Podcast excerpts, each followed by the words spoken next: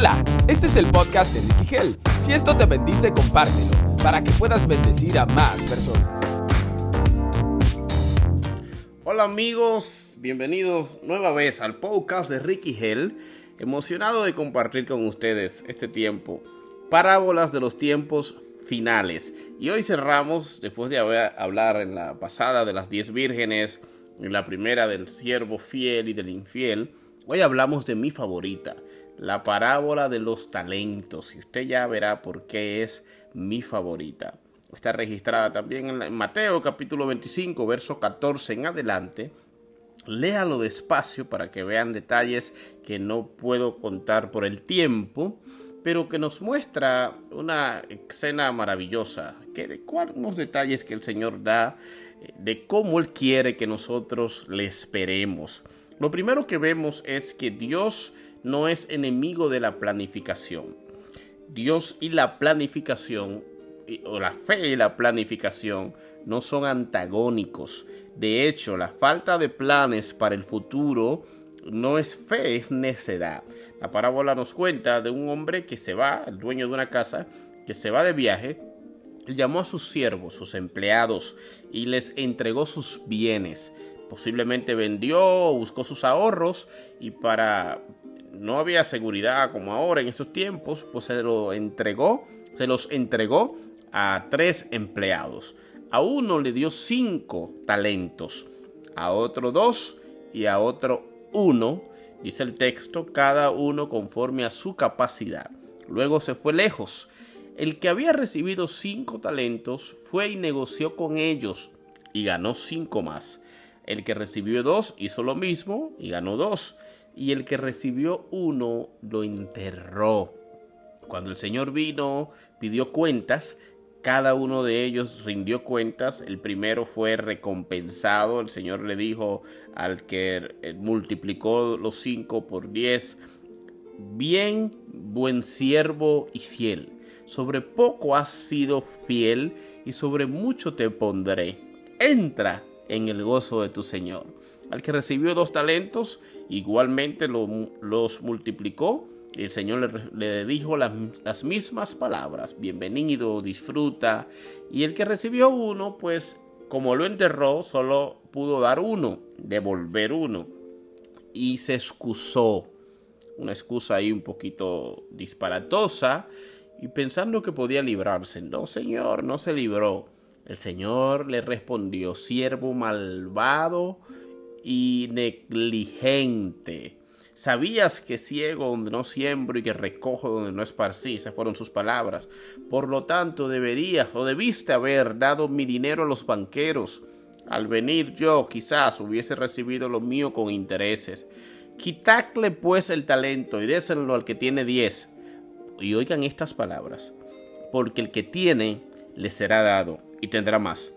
Y al que no tiene, aún lo que tiene le será quitado. Y a ese siervo inútil, hay gente que le encanta esa palabra, yo soy un siervo inútil, al siervo inútil, échenlo en las tinieblas de afuera, y allí será el lloro y el crujir de dientes. Es importante aclarar que eh, talentos en la Biblia y en la antigüedad no era lo que representa hoy talentos. El talento era una medida de pago, ni siquiera una moneda, sino una medida de peso realmente.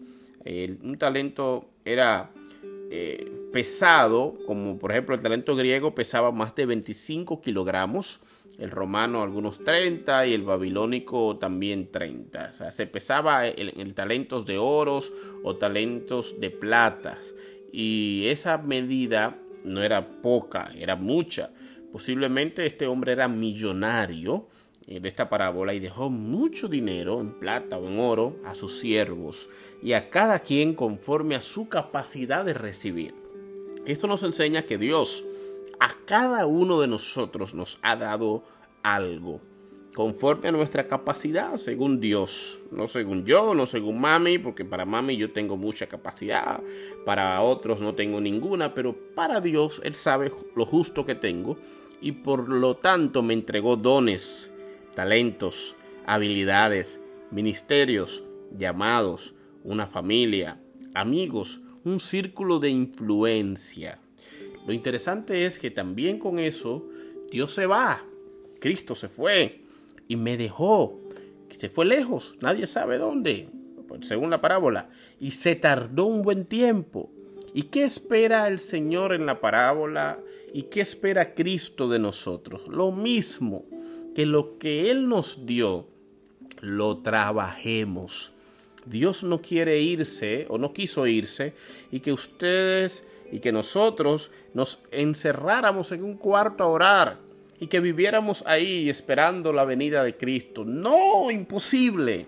Eso no glorifica a Dios. Dios quiere que en el lapso de su venida salgamos y que reproduzcamos lo que Él nos entregó. ¿Qué tú tienes? ¿Qué Dios te dio? ¿Un don? ¿Un don espiritual? ¿Qué Dios te dio? ¿Un ministerio? ¿Pastor? ¿Maestro? ¿Evangelista? ¿Qué Dios te dio? ¿Una habilidad? ¿Pintar? ¿Escribir? ¿Un talento? ¿Cantar?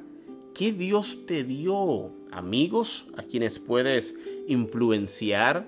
¿Una inteligencia bastante superior, habilidades para aprender números, letras, historias. Algo Dios te entregó. En lo que Él regresa, Él espera que con eso que Él te entregó, tú trabajes, lo multipliques, lo ponga a funcionar. Y cuando Él venga te va a pedir cuentas. Sin duda alguna, todos tendremos que dar cuenta ante el Señor. Yo quiero ser el que diga, tú me diste esto, cierta habilidad para escribir, escribí libros. Me diste algunas palabras, las hablé por radio, televisión, internet, micrófonos, etc. Me diste una familia, la cuidé. Me diste la Biblia, la leí. Quiero decirle al Señor, todo lo que tú me entregaste le saqué provecho. Pero no quisiera ser, ni quiero que usted sea tampoco, lo que hizo el siervo negligente, que dio una excusa, no dio resultados.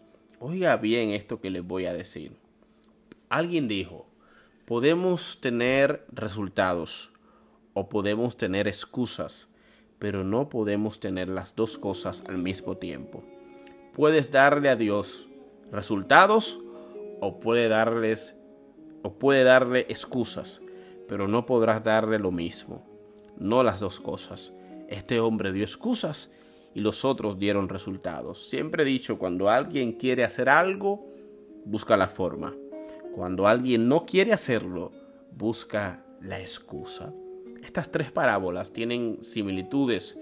Nos muestran la necedad de pensar que el Señor no volverá pronto.